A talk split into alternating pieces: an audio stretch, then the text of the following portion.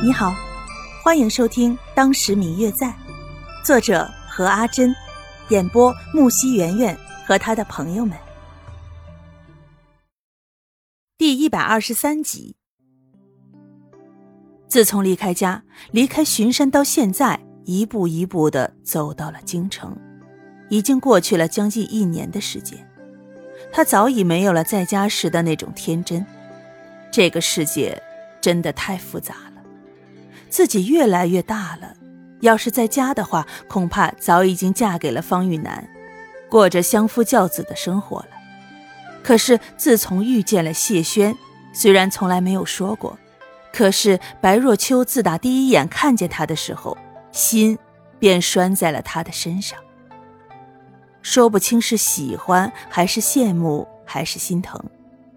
最开始重伤昏迷不醒的谢轩，让他有一种想要保护他、照顾他的冲动。站在自己面前谈笑风生、温文尔雅的谢轩，让他有一种心动与倾慕。在火海中与贼寇战斗，救了自己一命的谢轩，让他觉得自己一生都与自己眼前这个男人有着剪不断的联系。之前在寺庙那次。差点就让他以为他们的心意相通，可是，他的的确确感觉到谢轩对他并不是无情，可是现实却似乎总是与他所想的不同，这让他感觉很不舒服。正在苦苦思索的时候，却从镜子中看见自己枕头旁露出了一张纸的半角，不由觉得好奇，走过去拉起枕头一看。竟然是谢轩写给自己的，信中说明了自己是有事暂时离开了，虽然没有说明什么时候会再来，但是却说明了日后相见这种话，不禁让白若秋心里乐开了花，心想肯定是自己在睡觉的时候，谢轩来将这封信放进来的。这样说来。那昨天在睡梦中迷迷糊糊看见了一个有些与谢轩相似的人，定是他了。他一定是将自己放在床上之后，写完了信放在自己的枕头边，然后才走的。这么说，肯定是自己睡觉的时候不安分，才将这封告别信遮住了。自己起床的时候也没有看见。一想到这儿，白若秋就不禁有些埋怨自己的粗心了。一边又因为谢轩不是不告而别而开心，可是转念又一想，还是不对。为什么不等自己睡醒了再来当面说明，或者是把自己叫醒了再说呢？